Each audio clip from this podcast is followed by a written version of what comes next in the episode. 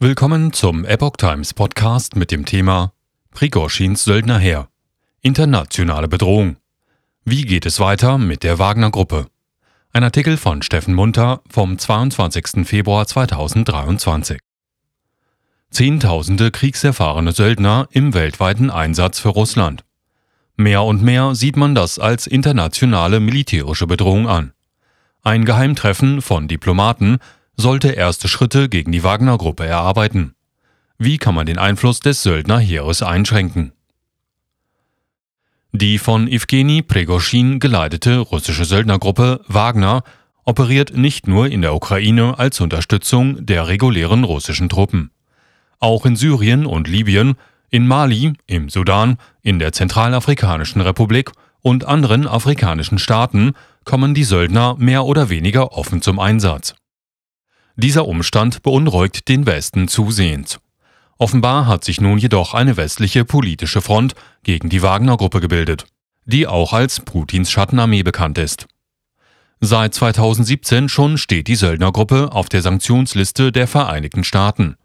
Im Januar 2023 stuften die USA die Wagner-Gruppe wegen ihrer, Zitat, Gräueltaten und Menschenrechtsverletzungen als transnationale kriminelle Organisation ein eine Grundlage für weitere Sanktionen, die noch im selben Monat eingeführt wurden.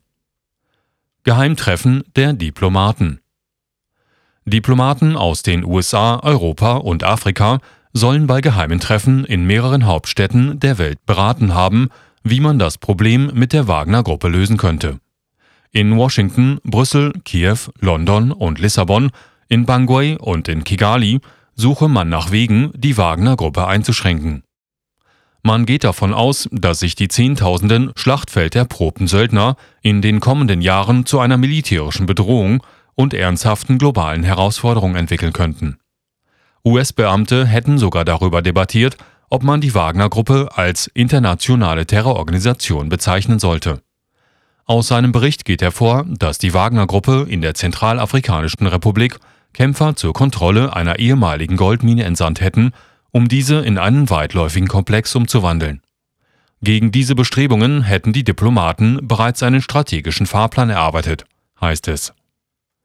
Expansion der Söldnerarmee Basierend auf Informationen aus vorliegenden Depeschen der US-Regierung und auf von Experten geprüften internen Dokumenten von Prigoschins Netzwerk berichtet die US-Tageszeitung Politico von Expansionsbestrebungen der Wagner-Gruppe in Europa und Afrika. John Kirby, Sprecher des Nationalen Sicherheitsrates der USA, sagte einem Politico-Bericht nach bereits im Dezember, dass die Wagner-Gruppe aufgrund der Sanktionen und Exportkontrollen weltweit nach Partnern suche. Nordkorea habe demnach bereits eine erste Waffenlieferung abgeschlossen. Es gibt eine Handvoll verschiedener Bedenken, die wir haben, wenn wir sehen, dass sie an einem Ort wie Afrika operieren, habe Katrina Doxy erklärt, stellvertretende Direktorin und Mitglied des Transnational Theatres Project am Zentrum für strategische und internationale Studien. Russlands Beziehungen in Afrika und der Aufbau eines Einflussbereichs, den es seit dem Ende des Kalten Krieges wirklich nicht mehr gegeben hat, stehen zunehmend im Fokus, meinte Doxy. Doxy erklärte zudem, dass der Einsatz privater Militärunternehmen, insbesondere wie wir es in Ländern mit schwacher Regierungsführung, anhaltenden Sicherheitsherausforderungen und angereicherten natürlichen Ressourcen gesehen haben, in die Lage versetzte, entweder Sicherheitsvereinbarungen zu erfüllen oder zukünftige diplomatische Beziehungen mit diesen Ländern zu erleichtern. Denn Russland sei auf der Suche nach Zugang zu strategisch wichtigen Orten. Laut Politico sagte ein US-Beamter, Prigoschin ist seit langer Zeit ein Krimineller. Die Art seiner Aktivitäten hat sich nicht wirklich verändert. Es ist nur so, dass sie gewachsen sind. Ein anderer US-Beamter habe gesagt, Wagner ist dieser relativ einzigartige Arm des Kremls. Putin benutzt ihn als eines seiner Werkzeuge in Afrika und der ganzen Welt. Für die USA sei es ein Problem, wie Russland die Grenze zwischen verdeckter Aktion und militärischer Aktion und politischer Einflussnahme verwischt, sagte er weiter. Was wird aus der Wagner-Gruppe? Doch auch in Moskau und im Kampfgebiet in der Ukraine ballt sich einiges gegen Prigoschin und seine Söldner zusammen.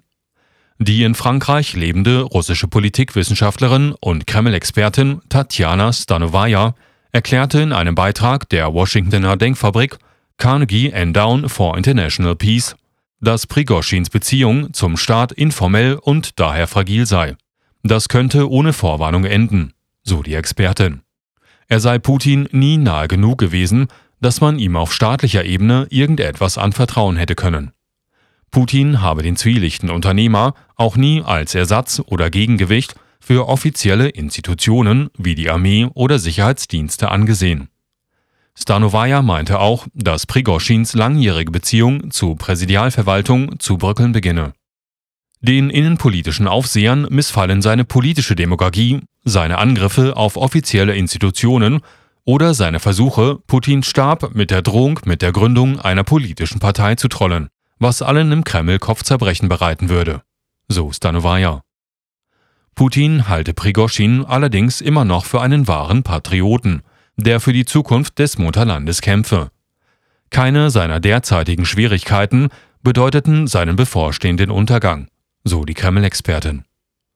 Vergangene Woche habe Prigoschin laut Reuters angedeutet, dass er und seine Männer eines Tages so schnell verschwinden könnten, wie sie aufgetaucht sind. Wenn wir nicht mehr gebraucht werden, packen wir unsere Sachen zusammen und gehen zurück nach Afrika, sagte er. Ob Putin den Söldnerchef mit seinen Leuten sich aber so einfach wieder aus dem Staub machen lassen würde, bleibt abzuwarten. Gefahr einer neuen Terrorgruppe. Es gibt Stimmen, die vor der Söldnergruppe warnen, auch wenn irgendwann der Ukraine-Krieg vorbei sein sollte. Werner Fasselabend, der frühere Verteidigungsminister Österreichs und heutige Präsident des Austrian Institute for European and Security Policy, verwies während einer Podiumsdiskussion zum Ukraine-Krieg auch auf eine zukünftige Gefahr durch die Wagner-Gruppe hin. Was mir richtig Sorgen macht, das ist die Struktur der russischen militärischen Einheiten, sagte er. Die Wagner-Gruppe von Prigoschin habe 50.000 Mann in Russland. Was wird mit dieser Anzahl und dieser Ausbildung nach einem Ukraine-Krieg geschehen? fragte er. Darüber müsse man sich heute schon Gedanken machen. Rein von der Anzahl her sei das schon mehr als Daesh, auch IS genannt, und Al-Qaida je gehabt hätten.